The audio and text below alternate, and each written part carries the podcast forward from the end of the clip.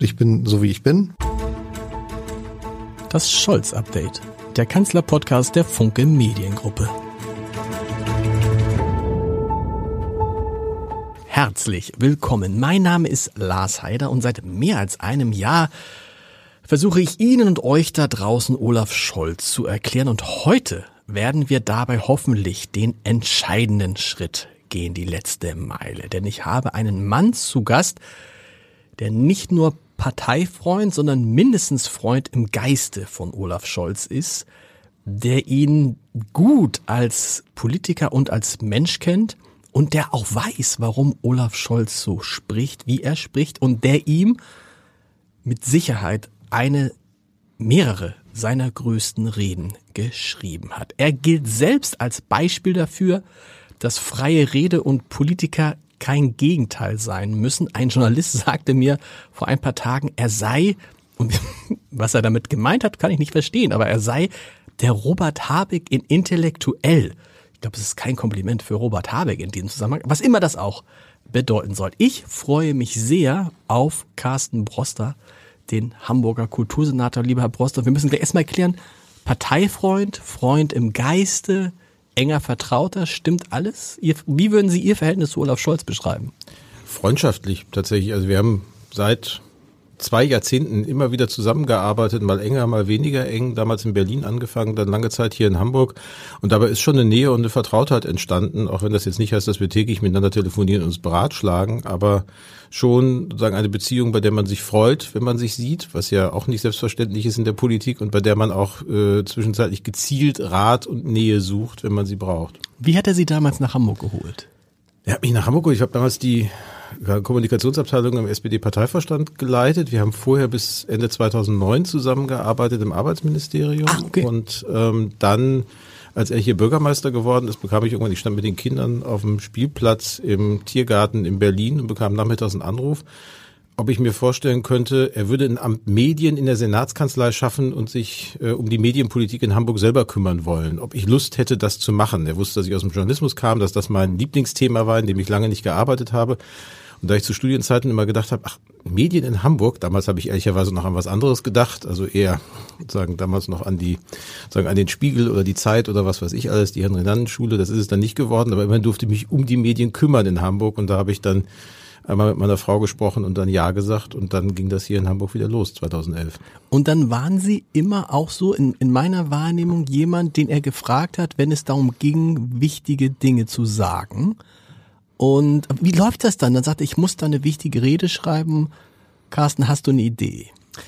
Naja, also ich war ja sein Redenschreiber im Arbeitsministerium. Mhm. Das war eher ein Zufall, weil ich habe das Redenschreiberreferat dort geleitet, weil ich vorher für Franz Müntefering die Reden geschrieben habe, wo man sich jetzt auch vorstellen kann, für Müntefering zu schreiben und dann für Scholz zu schreiben, ist auch ein Genrewechsel in der Art der Texte, die man so produziert. wer hat, wer hat sich eher an das Manuskript gehalten? Das ist leicht zu sagen, weil Münter hat sich gar nicht ans Manuskript gehalten. Der hat mal so schön mich getröstet mit dem Satz, vom leeren Blatt kannst du nicht abweichen. Also der brauchte den Punch, der musste was aufgeschrieben haben, und dann hat er daraus was Eigenes entwickelt und meine eigenen Ideen aus den Texten, die ich so geschrieben habe, kamen so vier, fünf, acht Reden später in freier Rede wieder weil Müntefering eigentlich immer freigesprochen hat, mit ganz wenigen Ausnahmen. Und wenn er sich an den Text gehalten hat, dann hat er ihn selber geschrieben, mhm. auf der Schreibmaschine in Auseinandersetzung. Insofern, das war mit Scholz schon ein Arbeiten eher am Text wo er dann auch äh, sagen, das, was man entwickelt hat, dann gemeinsam weiterentwickelt hat.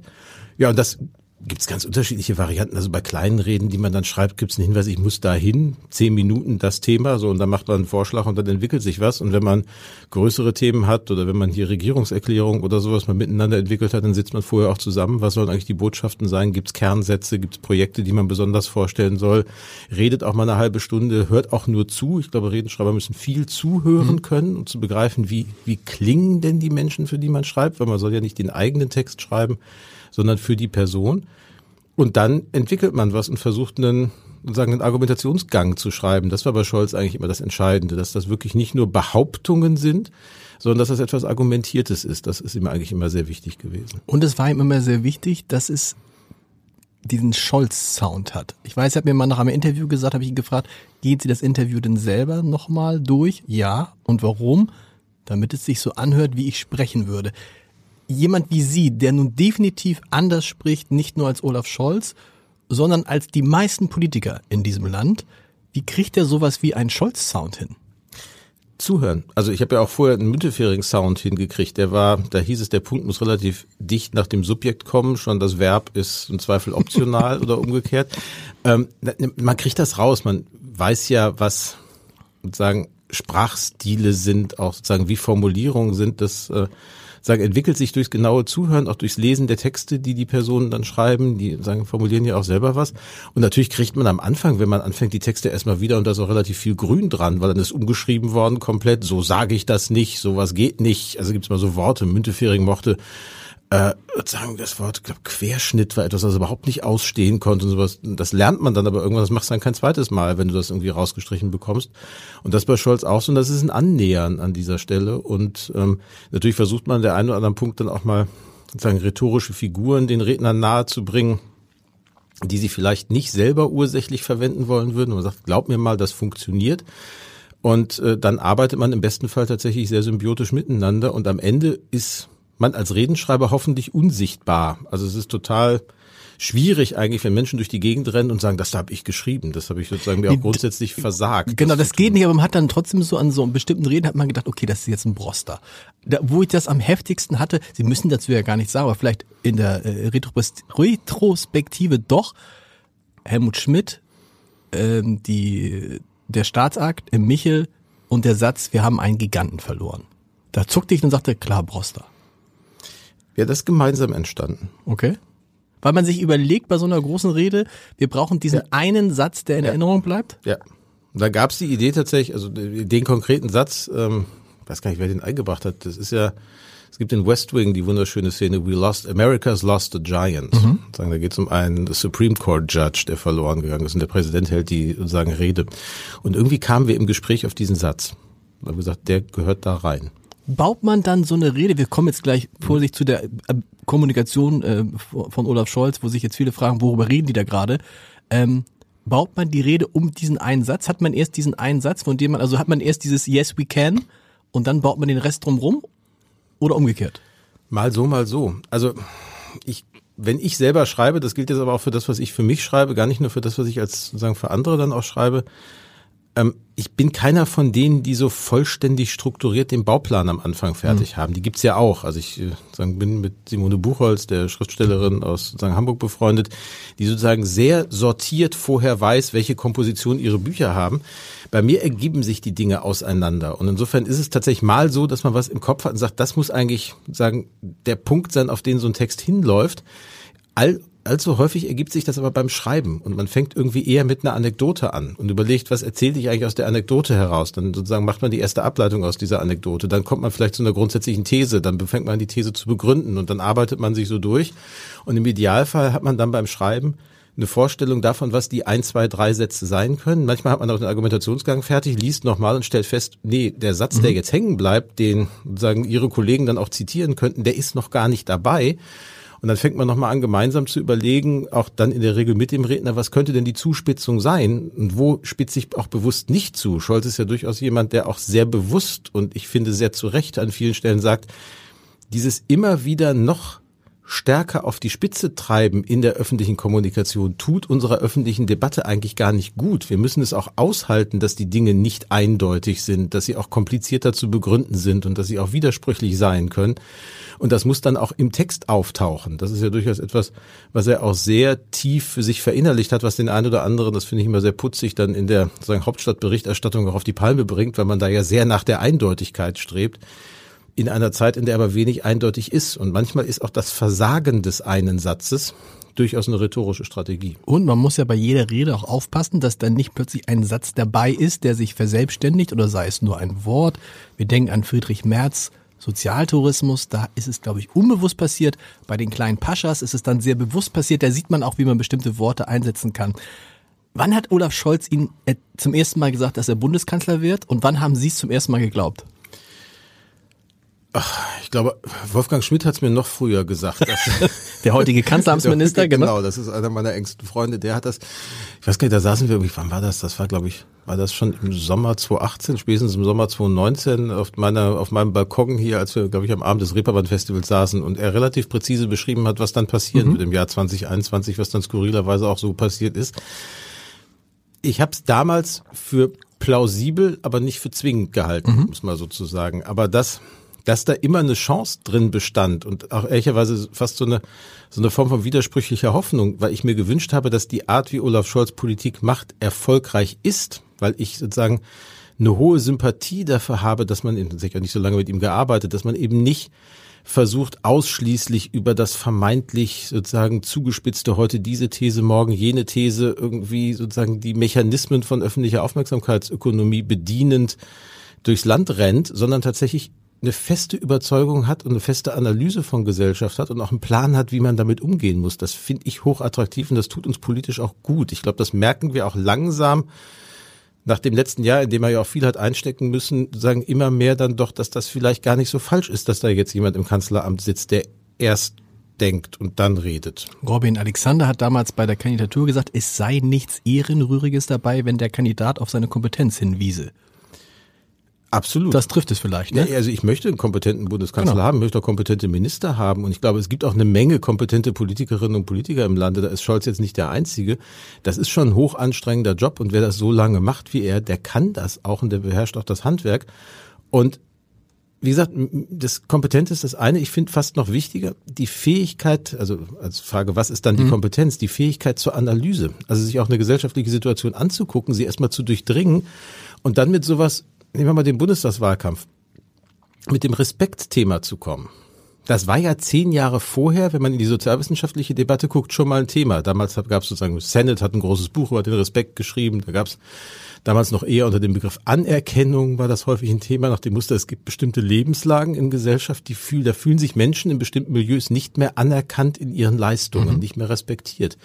Und ich glaube, da hat er was begriffen, also vorher analysiert, dann begriffen und dann auch in Worte gefasst tatsächlich mit diesem Begriff, dass, das, dass es um den Respekt in unserer Gesellschaft ginge, was einen Nerv getroffen hat bei Menschen, die auch das Gefühl hatten, nee, wenn ich Beispiel Friseur in Detmold bin, warum soll ich das nicht bleiben dürfen? Warum verlangt man von mir, dass ich quasi danach streben muss, Coiffeur in Berlin Mitte zu sein? Hm. Vielleicht ist ja völlig okay, wenn ich mein Leben dort lebe, glücklich bin, meine Kinder zur Schule gehen, ich klarkomme, meine Wohnung finanzieren kann, in Urlaub fahren kann, dann bin ich Friseur in Detmold und alles ist fein. Und das ist doch auch in Ordnung. Und das als Gesellschaft anzuerkennen und ihm nicht zu sagen, nee, du musst aber jetzt noch mehr aus dir machen, du musst dich weiter optimieren.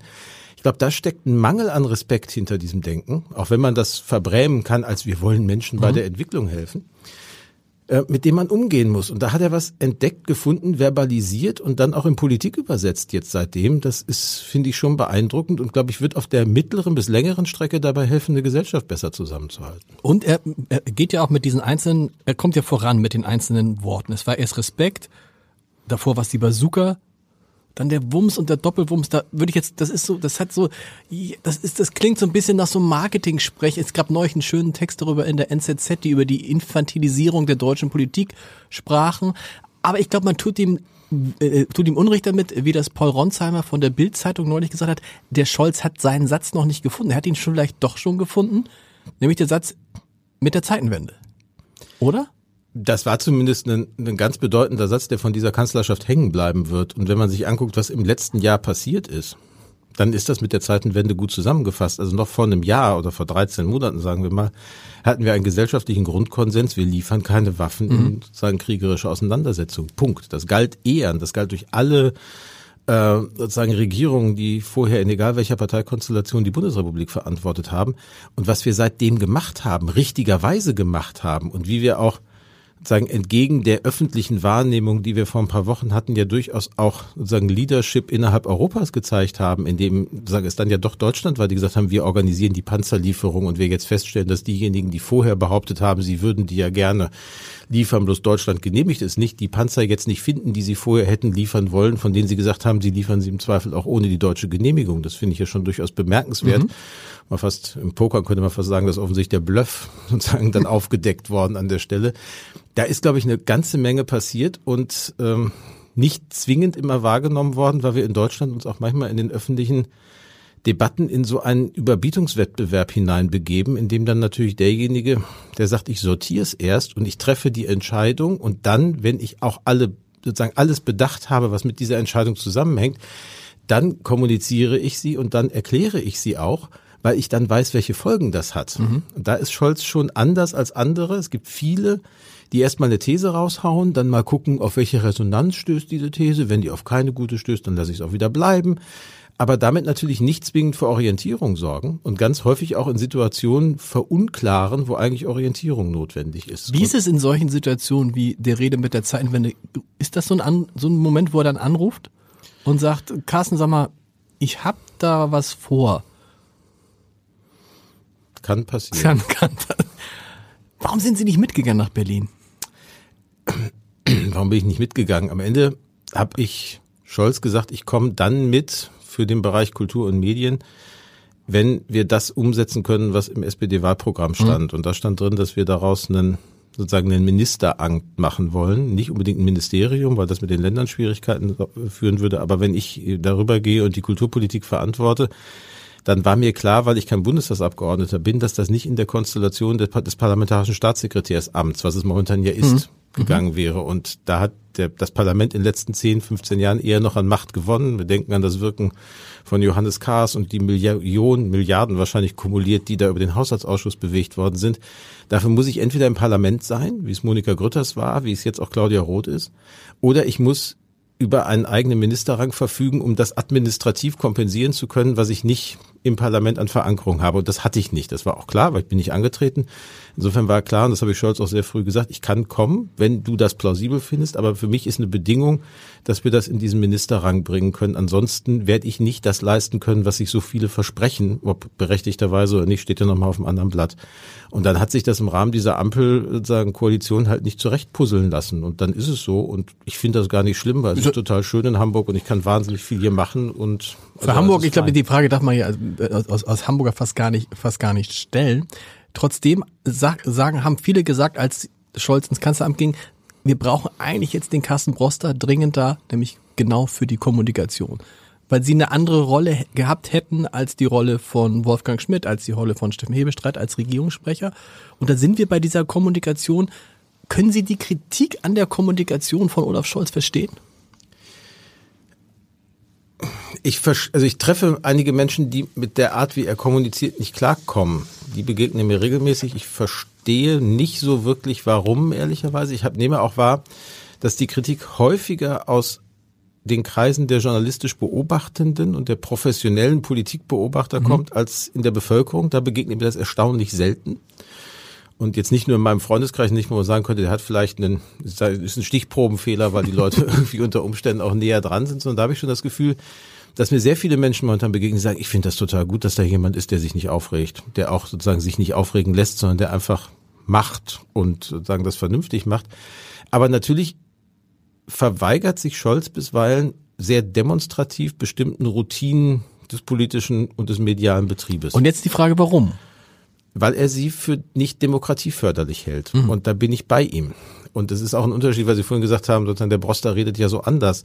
Der Broster ist auch nur Kultursenator. Das ist sozusagen eine ganz andere Rolle. Da kann ich auch mal mir ein Thema nehmen und mal eine halbe Stunde öffentlich nachdenken, ohne zu wissen, wo ich ende. Ich bin ganz froh, dass jemand, der über Krieg und Frieden gerade zu entscheiden hat und über die Frage, wo Waffen hingeliefert werden und wie Deutschland sich in einen globalen Konflikt involviert, nicht einfach in freier Rede einen Gedanken entwickelt, sondern erst spricht, wenn er den Gedanken zu Ende entwickelt hat und noch weiß, welche Konsequenzen der Gedanken hat. Das hat eine andere Rolle und diese andere Rolle bringt ein anderes Sprechen mit sich. Und wenn wir uns mal ganz ehrlich machen, das unterscheidet, finde ich, die deutsche politische Kultur auch ein bisschen von anderen politischen Kulturen und Demokratien. Rhetorik spielt nicht so eine große Rolle in Deutschland für politischen Erfolg wie anderswo. Die mhm. meisten Politiker, die wir haben und Politikerinnen, die in Spitzenämtern sind, sind es nicht in erster Linie geworden, weil sie großartige Saalredner sind. Das können sie auch, weil sie in Parteien sonst nicht durchkommen. Übrigens eher im Gegenteil. Ja. Also Wolfgang Bosbach, Wolfgang Kubicki, äh, äh, Gutenberg, so. Ne? Das sind also Leute, die entweder gar nicht in die Ämter gekommen sind, vielleicht auch gerade deswegen, oder gescheitert sind vorher. Ja, oder bewusst sich entschieden haben, auch gegen bestimmte Ämter. Also wenn man mit Robert Lammert länger spricht, ja. auf die Frage, der, von dem wir alle sagten, irgendwann wird der Bundespräsident. Mit ihm darüber geredet. Der sagt dann, na, das will ich gar nicht, weil dann redet ja in mir und durch mich immer die Bundesrepublik. Und ich müsste ganz anders reden mhm. und auch viel staatstragender werden, als ich eigentlich bin. Ich will diese Freiheit haben, die ich als Bundestagspräsident noch hatte sagen, einfach in freier Rede auch mal was sagen zu können, was anstößiger ist, weil eben nicht aus einem Amt herausgesprochen wird, sondern aus der Person. Und wer aus der Person heraus spricht, der kann unter Umständen nicht jedes Amt ausfüllen. Ein Amt erfordert eine bestimmte Form des Sprechens. Und das finde ich ist, also der Soziologen, der sagen von den Nazis geflohen ist, der in Dänemark gearbeitet hat, Theodor Geiger, der hat der Bundesrepublik in 50er Jahren mal ein Pathos der Nüchternheit mhm sagen attestiert und das gilt ehrlicherweise bis heute. Also dieses nüchterne, dieses pragmatische, dieses unaufgeregte, nicht überwältigende Sprechen, das ist was, was uns zutiefst ausmacht und ich glaube, am Ende ist das einer der Gründe, warum unsere Demokratie ein bisschen stabiler ist als andere Demokratien im Moment, weil wir auch nicht so leicht durch irgendwie den emotionalen Saalredner hinwegzufegen sind, wie das andere Länder gerade erleben. Und trotzdem bleibt, weil das so ist, irgendwie diese Sehnsucht nach einem, der das anders macht, nach einer, die das anders macht, irgendwie da und dann deshalb feiert man, dann feiern einige dann so den Robert Habeck ab, ne, wenn dann Intellektuelle sagen, wir lieben es, ihm beim Denken zuhören zu können. Was ja, wie wir gemerkt haben, auch immer ein Risiko ist, weil in diesen Denkprozessen, die noch nicht abgeschlossen sind, er dann auch Dinge sagt, die sich dann verselbstständigen, die nicht so gut für ihn sind. Das ist das eine. Und das zweite, das halte ich noch für ein spannendes, offenes Experiment, wenn ich ehrlich bin. Mhm er kommuniziert ja seinen Zweifel immer gerne mit und ich bin mir noch nicht sicher, also wenn mein Freundeskreis eine Indikation ist, dann habe ich das Gefühl, es klappt nicht an jeder Stelle oder es wächst sogar die Ungeduld, weil wenn ich ganz viel Orientierung für mich eigentlich brauche und mir gar nicht so klar bin, in welcher sagen, Struktur ich mich bewege und irgendwo was zum Anfassen suche, dann hilft's mir nicht zwingend, wenn derjenige, dem ich mich zuwende, von dem ich ein bisschen Orientierung haben möchte, mir im Prinzip nur transparent macht, dass er auch voller Zweifel mhm. steckt und eigentlich auch nicht so genau weiß. Und dann will ich ja irgendwas zum Festhalten haben, weil Leute, die auch nicht wissen, habe ich um mich herum ja schon genug. Und deswegen finde ich das auf eine Art sehr sympathisch, wie er das macht. Aber manchmal würde ich mir auch wünschen, dass da auch stärker sagen, der Punkt kommt, dass man auch eben sagt, ich präsentiere jetzt mal was, das habe ich zu Ende gedacht und an dem haltet ihr euch jetzt fest. Das macht Habeck ja auch regelmäßig, das machen auch andere Politiker, sonst bleiben sie nicht in solchen Ämtern. Ähm, aber jemand, der nur sucht auf der einen Seite oder jemand, was ja auch gibt, dass das andere Extrem ist, ein paar Beispiele und Namen haben Sie vorhin ja genannt, der nur eine These raushaut, mhm. weil sie gerade gut klingt und weiß, die schafft morgen auch die sozusagen Seite eins in den großen Buchstaben. Mhm. Und wenn ich übermorgen das Gegenteil sage, ist ja morgen schon wieder vergessen. Hatte ich Markus Söder schon erwähnt überhaupt? Nee, noch nee. nicht, aber es gab auch ein paar andere, bei denen okay. das auch zutrifft. Söder ist aber sicherlich nochmal ein besonderes Exemplar, der das besonders gut kann damit stärke ich nicht Vertrauen in Politik. Ich glaube wirklich, dass das hat man ja auch gesehen. Auf Bundesebene ist das nicht erfolgreich. Das meint regionalspezifisch. In Bayern finden die das gut. In Bayern selber nach Bayern hinein kommuniziert er ja auch viel weniger mhm. erratisch als auf Bundesebene. Das Bundeskommunizieren ist da ja eher immer nur so ein, so ein strategischer, so ein strategischer Echo-Effekt zurück ins eigene Land, um dort irgendwie die sagen, Zuhörerschaft zu sichern. Ähm, die Leute wollen, glaube ich, schon, dass da jemand ist, der einen Plan hat. Und Aber sie wollen doch auch, und das ist ja das, was man Scholz vorführt, man möchte das verstehen. Und mir geht es so, als jemand, der in Hamburg viel erlebt hat, dass ich, wenn ich ihn jetzt sehe bei Maybrit Illner und Anne Will, also in den längeren Phasen, dann habe ich zwei, äh, zwei Eindrücke. Die eine ist, boah, ich verstehe nicht, was du genau willst. Und die andere ist so, dass er so ein bisschen so genervt wird, so nach dem Motto, ich habe es euch doch jetzt so oft erklärt, wieso fragt ihr nach? Ich glaube, da ist auch was dran. Wenn man sich anhört, was er bei der Zeitenwende-Rede gesagt hat, da ist alles drin. Man, dann weiß man, was sein Ziel ist und warum er so ist, wie er ist. Die Frage ist doch aber, warum macht er sich offensichtlich einen Spaß daraus bei Journalisten? Übrigens nicht bei Bürgerinnen und Bürgern. Nicht bei, in, in seinen Bürgersprechstunden spricht auch der Kanzler ganz anders. So. Warum antwortet er einfach nicht schlicht, wenigstens auf jede fünfte Frage direkt? Ich kenne den Vorwurf, ich teile den ehrlicherweise gar nicht so sehr, weil ich irgendwie schon das Gefühl habe, er antwortet. Ähm, manchmal muss man nur sagen, man wird als Politiker in Interviews regelmäßig mit Fragen konfrontiert, von denen man nicht der Meinung sein muss, dass die stimmen. Um das mal sozusagen. Also gibt's, Dass man sie beantworten muss ja, mit nee, anderen Worten, ja, nee, oder? Ja, wir waren ja anders. Wir waren, machen wir es mal wieder. Wir waren vorhin schon mal bei West Wing. In West ja. Wing gibt's in der siebten Staffel ist das, glaube ich, äh, sagen, wird dann der ehemalige Chief of Staff äh, des Weißen Hauses Vizepräsidentschaftskandidat und kriegt dann das erste Mal, aber bisher war es eine nicht öffentliche Rolle und kriegt dann eine sagen Pressesprecherin an die Seite gestellt, weil auf einmal steht er in der Öffentlichkeit mhm. und sie versucht eine ganze Folge lang ihm die sehr sehr instruktiv beizubringen, was sie nennt Don't accept the premise of the question. Nach dem Muster in der Frage steckt eine Prämisse, die muss nicht stimmen, aber wenn du die Frage eins zu eins beantwortest, begehst du dich aufs Glatteis. Ich habe das mal erlebt selber in Deutschland. Ich war Pressesprecher für Gesine Schwan, als sie in der ersten, sozusagen in der ersten Kampagne als äh, Bundespräsidentin unterwegs war. Und da war auf einmal diese, diese Intellektuelle, die tatsächlich mit den Journalisten in Gespräche ging und die Fragen begann, nicht nur zu beantworten, sondern zu sezieren, auseinanderzunehmen. Ich kann versichern, das fanden die Journalisten auch nicht alle gut, weil Frau Professorin ihnen dann sehr deutlich auch gezeigt hat, wo die Fragen gerade alle fehlerhaft sind. Das kann man sich als Spitzenpolitiker nicht erlauben. Das geht vielleicht, wenn man kandidieren will für die Bundespräsidentschaft. Ähm, aber man muss dann unter Umständen schon die Frage sich so zurechtlegen, dass sie sozusagen auf das hinführt, was man tatsächlich sagen will, weil es das ist, was aus der eigenen Sicht gerade das Angemessene ist. Wenn man nur eins zu eins die Frage beantwortet, begibt man sich auch manchmal in genau die Schwierigkeiten, die Sie vorhin beschrieben haben, dass man eher zur Verunklarung beiträgt, weil man und, dann in den Oberflächenanalysen unterwegs ist. Und was man natürlich immer aufpassen muss, gerade als Kanzler, gerade als Minister, dass man eben definitiv nicht die Dinge macht, die Leute von einem erwarten. Ralf Stegner hat das mal schon gesagt, wer als Journalist äh, eine Antwort auf seine Frage haben will, so wie er sie gern hätte, der soll sich mit einem Papagei unterhalten. Ja, also ich, ich finde am schönsten die Interviews, die zu echten Gesprächen werden. Mhm. Und ähm, da gab's äh, also ehrlicherweise auch die Fernsehsendungen waren da früher mal viel besser. Also ich, ich liebe immer noch diese alten Günter Gauss-Sendungen, wo das Gefühl hatte, da sitzt jemand, der denkt mit und der denkt gemeinsam nach. Und dann kriegt man ja übrigens auch Politiker woanders hin. Wenn man genau. wirklich in ein Gespräch kommt und nicht so einen Fragenkatalog abarbeitet oder was man ja manchmal auch das Gefühl hat, Sag, man fragt jetzt zum dritten, zum vierten oder zum fünften Mal nach, weil man ja weiß, welche Antwort man haben möchte, weil das die Antwort ist, die ich morgen für die Agenturmeldung mhm. brauche. Das wird enervierend und da habe ich volles Verständnis. Bin so dankbar, dass man es als Kultursenator in Hamburg nicht machen muss, weil die Formatevereine nicht existieren und ich auch auf beileibe nicht möchte, dass die irgendwann entwickelt werden, dass man so wie wir jetzt hier einfach gemeinsam nachdenkt und gemeinsam dann spricht. Das kann sozusagen auch Ergebnisse zeitigen und da kenne ich viele Formate und viele Momente, wo man nicht nur Scholz, sondern auch Spitzenpolitiker generell in solche Situationen bringen kann, wo man ganz offen, ganz anders dann auch anfängt, ins Reden zu kommen. Heißt, es gibt zu wenig dieser Formate in Deutschland? Ich finde ja. ja. Also wenn ich mir angucke, die, also ja, ich meine, man, man, wir reden ja über, wir reden über ja. Anne Will und Maybrit Illner, da sagt, da sagt Luisa Neubauer, äh, sagt in diesem Podcast, das hat manchmal was von Koalitionsverhandlungen.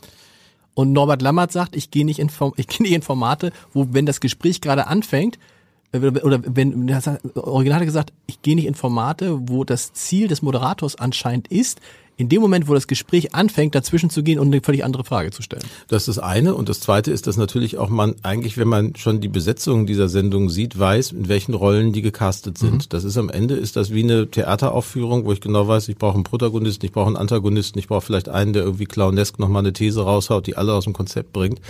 Aber im Prinzip stehen die Rollen fest.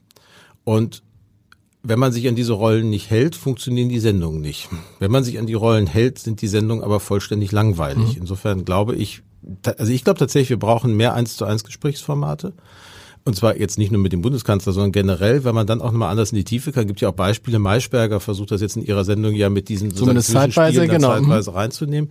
Ich glaube, da setzt schon Umdenken an, aber ich habe irgendwann gemerkt, ich gucke diese Talkshows mhm. nicht mehr. Ich habe die früher regelmäßig alle, weil ich finde, ich brauchte das um den politischen Diskursen dabei zu sein. Ich merke, mir fehlt gar nichts, wenn ich das mal ein, zwei Wochen überhaupt nicht mache, außer dass mein Blutdruck ein bisschen niedriger ist, was ja auch ganz schön sein kann. Ähm, bei Scholz ist es aber so, das kann ja immer kaum einer glauben. Sie wissen das auch.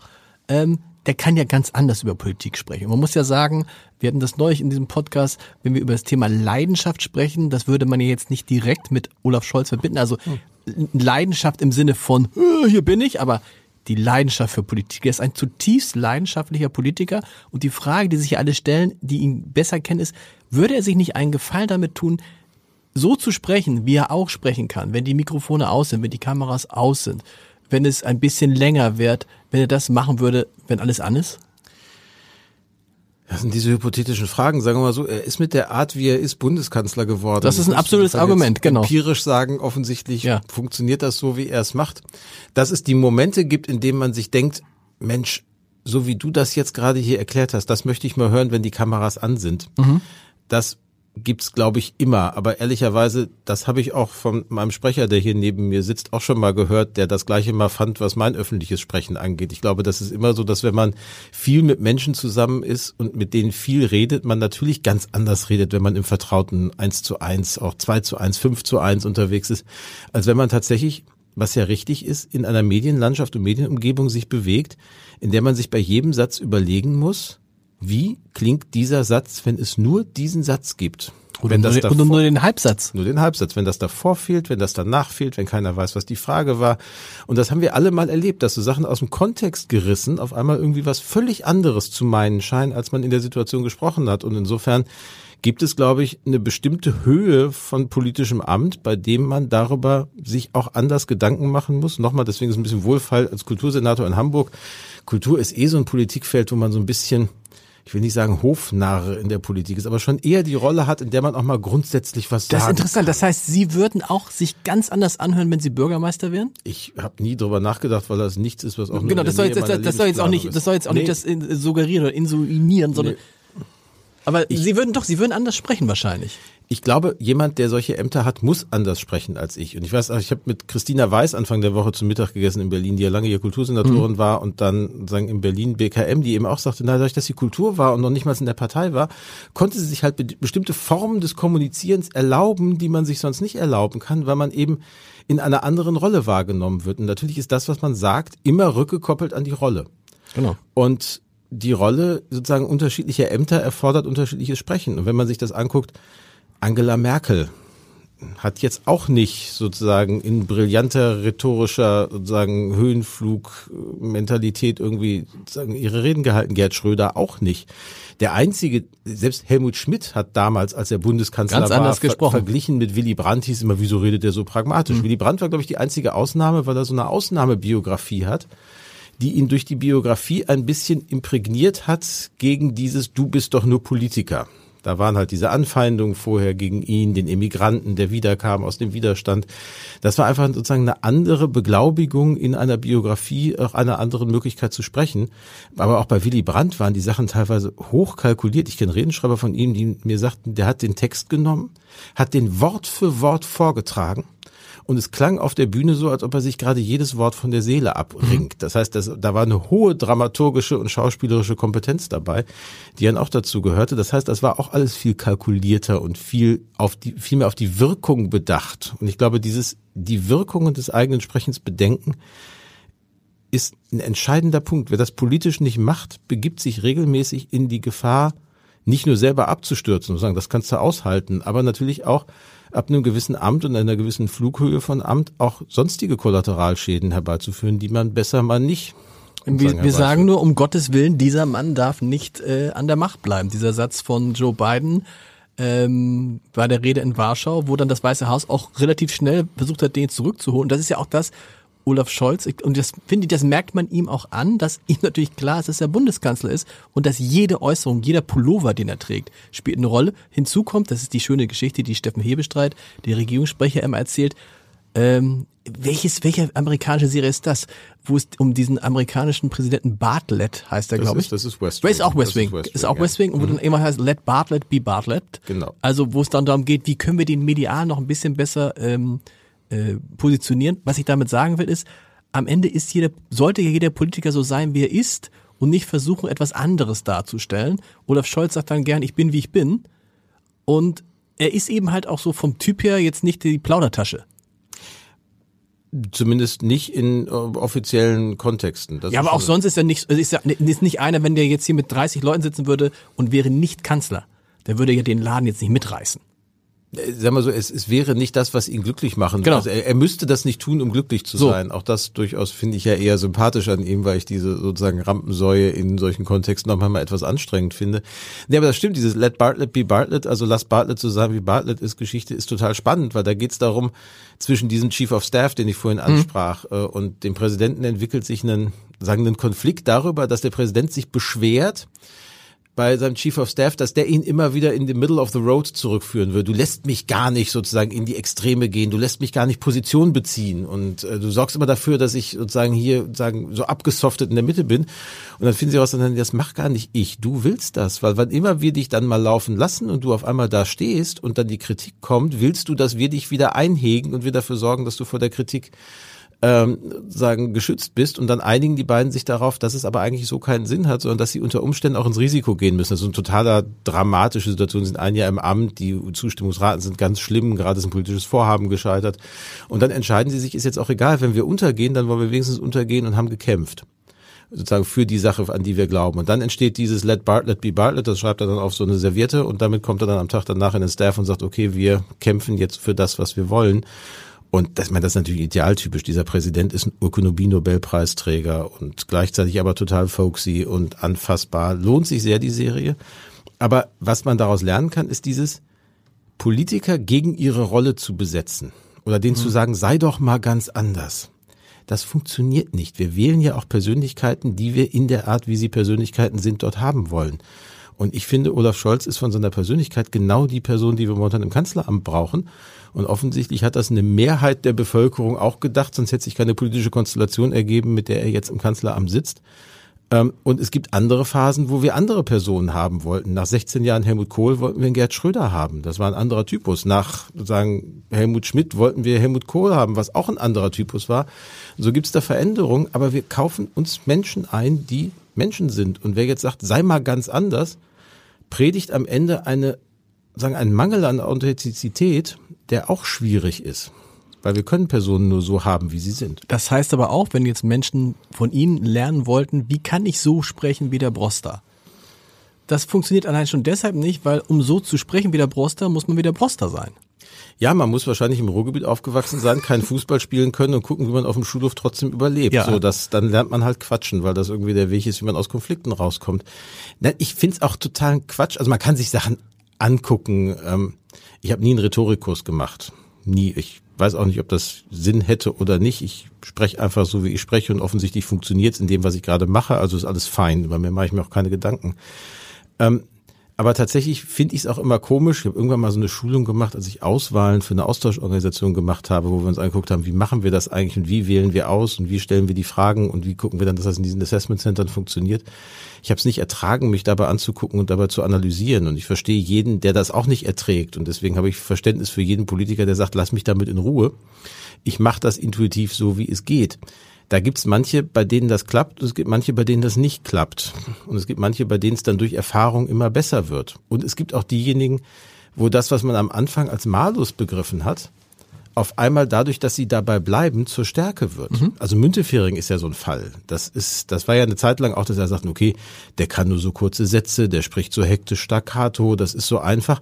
Und irgendwann wurde das Kult. Und er hat das dann auch selber mitgebracht, damals zu sagen Harald Schmidt gehen und äh, sagen solche Sachen dann auch das aufnehmen. Die haben sich ja über ihn lustig gemacht. Da hat er gesagt, ich nehme das jetzt einfach an, dass die sich über mich lustig machen. Ich drehe dieses sich lustig machen und mache daraus ein Markenzeichen. Für mich bis hin zu dem Punkt, dass er eine Parteitagsrede mit einem Rechenschaftsbericht hält, die aus den Worten Worten Partei gut, Fraktion auch, Glück auf bestand. Und das war's. Und dann ist er wieder gegangen, hat sich hingesetzt und der Parteitag explodierte johlend vor Begeisterung und war ansonsten eher eine schwierige Situation.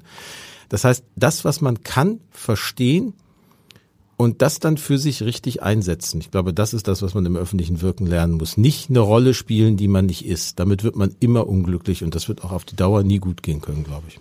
Ist aber schwierig, in, ist in Hamburg einfacher, in Nordrhein-Westfalen einfacher, in überall einfacher als in dieser Berliner Blase. Es gibt ja diesen schönen, den, ich habe mir neu ein, ein, ein Reporter einen schönen Witz erzählt, unterhalten sich zwei Reporter aus der Hauptstadtredaktion. Äh, nach einer Kabinettssitzung sagt der eine, ich habe mit dem Minister der Partei A gesprochen, sagt war ganz okay. Sagt der andere, oh, ich habe mit dem Minister der Partei B gesprochen, der sagt war ziemlich zäh. Und dann gucken sie sich an und sagen, ah, bahnt sich da eine Koalitionskrise an. Also um zu zeigen, wie wie, wie geringe Reize man braucht, um aus Dingen Geschichten zu machen, oder? Ja, wobei natürlich die Schwierigkeit des Hauptstadtjournalismus zunehmend ist, dass er begreifen muss, dass dieses Herbeireden von den Krisen gar nicht mehr so relevant ist. Also weil die schon da sind, die Krisen. Man muss eigentlich nein, keine mehr herbeireden. Nein, weil alle also Leute, also von Koalitionskrisen. Weil alle, genau. Leute, weil alle Leute begriffen haben, wie die funktionieren. Also es gab mal Ende der 90er Jahre hat der große Kurt Kister in der Süddeutschen Zeitung mal einen Kommentar geschrieben, da war Rot-Grün damals unter Schröder ein Jahr im Amt. Und da hat er beschrieben, wie er die, Ze die Schlagzeile Koalitionskrise spitzt sich, äh, nee, Streit in der SPD spitzt sich zu, ja. wie er die hinbekommt. Da sagt er, ist doch ganz einfach. Ich weiß, der Riester macht einen Vorschlag, zur Veränderung des Rentensystems. Und jetzt habe ich in meinem Telefonbuch die Handynummern von Ottmar Schreiner, von Andrea Nahles damals, von Benny Mickfeld, der damals Juso-Vorsitzender war, noch ein, zwei anderen. Ich muss die nur anrufen und muss die fragen, was halten die davon? Ich weiß ja, dass die dagegen sind. Das wusste ich auch vorher schon. Wenn sie es mir gesagt haben, habe ich die Schlachtzeile Streiten der SPD spitzt sich zu. Ich mhm. brauche nichts mehr machen. So, und natürlich begreifen ehrlicherweise Bürgerinnen und Bürger irgendwann auch, dass dieses, der sagt das, der sagt was dagegen, wir haben einen Streit, eine Masche ist, die natürlich funktioniert, innerhalb eines Mechanismus, die mir aber am Ende überhaupt nichts mehr politisch gibt. Das mhm. Problem ist doch, dass ich gar nicht mehr verstehe, was eigentlich der dahinterliegende Konflikt ist. Und ich hoffe sehr, dass Journalismus irgendwann auch in Berlin wieder stärker anfängt, sich für die Themen hinter diesen Ritualen äh, sagen zu interessieren, weil da ist, finde ich, wahnsinnig viel Spannendes zu erklären. Also wenn so ein Jürgen Habermas in der Süddeutschen einen Zweiseiter darüber schreibt, indem er im Kern sagt, wenn Deutschland Waffen liefert, was Deutschland tun soll, dann hat es auch eine Verantwortung darüber nachzudenken, wie dieser Waffengang irgendwann endet. Mhm habe ich für total plausibel gehalten. Man hat ja gesehen, die Aufwallungen, die dann emotional in der Öffentlichkeit waren, haben das nicht bei jedem gleichermaßen plausibel gesehen. Da kann ich jetzt zwei Wege gehen. Entweder ich bleib auf der Oberfläche und sag, der sagt das, der sagt aber das. Offensichtlich sind sich alle uneinig und reden durcheinander. Oder ich fange mal an zu analysieren und gehe mal dahinter und frage diejenigen, die ich nicht immer schon habe, weil sie sich schon dreimal geäußert habe. Und was Frau Strack-Zimmermann sagt, weiß ich mittlerweile. Und ich weiß auch nicht, ob ich sie nochmal hören muss, mhm. weil ich es wirklich kenne. Aber es gibt so viele Stimmen und so viele Expertinnen und Experten, die ich nicht kenne, die ich gerne mal hören würde zu diesem Thema. Und tatsächlich da tiefer zu bohren und in die Strukturen der Gysi hineinzugehen da würde politischer Journalismus, glaube ich, eine Relevanz entfalten können, nach der ich zumindest mich sehr sehne und ich glaube, da bin ich nicht alleine. Gregor Gysi sagt, äh, die große, äh, die Rhetorik des Antwortens beginnt bei den Fragen und Norbert Röttgen sagt, oft stellen Journalisten die falschen Fragen und Wolfgang Kubicki sagt, und die Antworten verstehen sie gar nicht und deshalb gehen sie über zur nächsten Frage. Ist, ist das so ein Befund, den Sie auch teilen würden? Ja, es ist ja der Moment, den wir vorhin hatten bei Olaf Scholz, wenn es heißt, der beantwortet die Fragen nicht. Äh, vielleicht ist das genau in diesem Mechanismus dann sozusagen genau das, was dahinter steht. Weil er die, weil er, weil er einfach findet darüber. Weil, die, weil die Frage vielleicht falsch ist und die Journalisten die Antwort, die er gibt, auch nicht verstehen und dann mal davon ausgehen, dass es nicht die Antwort auf die Frage ist, die sie gestellt haben führt aber trotzdem zu äh, seltsamen Situationen. Ich war mal bei Angela Merkel im Kanzleramt ähm, zu einem Interview vor der schleswig-holsteinischen Landtagswahl. Und wir haben natürlich, weil das darauf zustande gekommen ist, äh, wir wollten sie über die Landtagswahl in Schleswig-Holstein fragen. Sagt sie nach der ersten Frage, sagt, ja, wir wollen jetzt nicht über Schleswig-Holstein sprechen, oder? Ich sage, gut, dann haben wir eine Frage zu Hamburg, weil Hamburger Abendblatt, Geburtsstadt Hamburg, hören Sie auf, mich mit Hamburg zu nerven. Und dann sagt die Kanzlerin, ich möchte jetzt über den Euro sprechen. So rum kann es ja auch nicht gehen. Also ich meine, das eine ist, dass die jeder kann die Antworten geben, die er möchte, aber es wird natürlich schwierig, wenn sozusagen Politiker sich Fragen verwehren, die von einer wie auch immer gearteten Öffentlichkeit gestellt werden. Würde Olaf Scholz ja auch nicht machen, wenn jemand ihn, anf äh, jemand ihn fragt, äh, äh, lieber Bürger fragt, lieber Scholz, soll ich jetzt Energie sparen oder nicht? Dann gibt dem ja eine höfliche Antwort. Journalisten sagt er nö. Wollte ich sagen, ja gut, aber also tatsächlich so patzig, wie Sie gerade Angela Merkel beschrieben haben, habe ich jetzt Olaf Scholz Nein, in nicht. Situation noch nicht absolut erlebt, obwohl ihm ja viel mehr vorgeworfen wurde, im letzten Jahr so zu sein. Das finde ich ganz spannend insofern, dass es da vielleicht auch ein Comment gibt an anderer Stelle, das nicht nicht so schwierig gesehen zu haben. Nein, ich finde natürlich gibt es jedes Recht, jede Frage zu beantworten. Nach dem Muster, ich dominiere jetzt mal die Situation, ich möchte heute über X sprechen, deswegen fragt ihr nicht zu Y und Z. Ich glaube, das ist nicht der Punkt. Die Frage ist nur, sagen, innerhalb eines Fragenkomplexes merkt man ja dann doch als Politiker, wenn man gefragt wird, bisweilen schon, wohin der Fragende möchte. Und man versucht dann natürlich, weil man ja auch ungefähr im Kopf hat, wo man selber hin möchte und das unter Umständen nicht übereinkommt, fängt dann ein Ringen darum an, wohin das Gespräch sich entwickelt. Dazu muss man wissen, das hat Armin Wolf mal gesagt, äh, sozusagen das, wie soll man sagen, ist es der, die Marietta Slomka von Österreich, der ORF. Also ein harter, also schöne Formulierung, schöner, ein großartiger Interviewer. Der großartiger hat ja. ihm gesagt, wir müssen immer daran denken, kein Politiker trifft sich mit einem Journalisten, um Fragen zu beantworten. Politiker treffen sich mit Journalisten oder gehen ins Fernsehstudio, weil sie ein, zwei, drei wichtige Botschaften haben und die mhm. wollen sie unterbringen. Mhm völlig egal, was man für Fragen. Das, dieses Rollenverständnis muss man vielleicht auch einfach nur akzeptieren.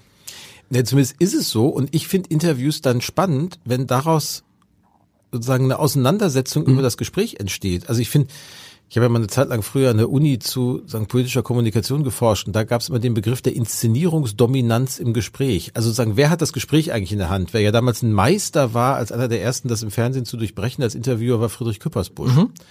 Der ja sozusagen so sozusagen paradoxe Interventionen als Fragen formuliert hat, dass er regelmäßig Leute so völlig aus dem Konzept gebracht hatte, dass sich erstmal dreimal schütteln mussten, wo das jetzt eigentlich hinging.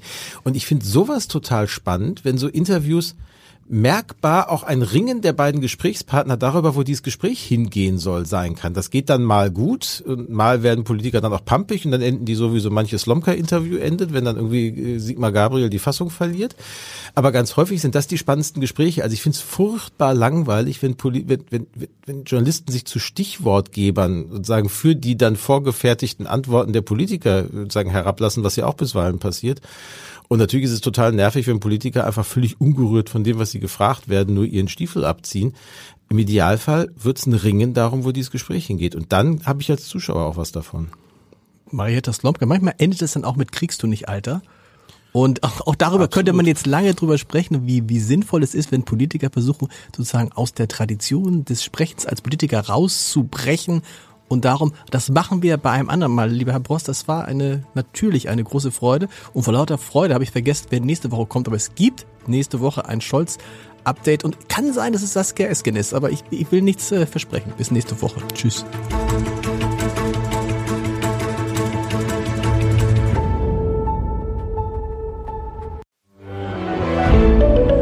Ein Podcast von Funke.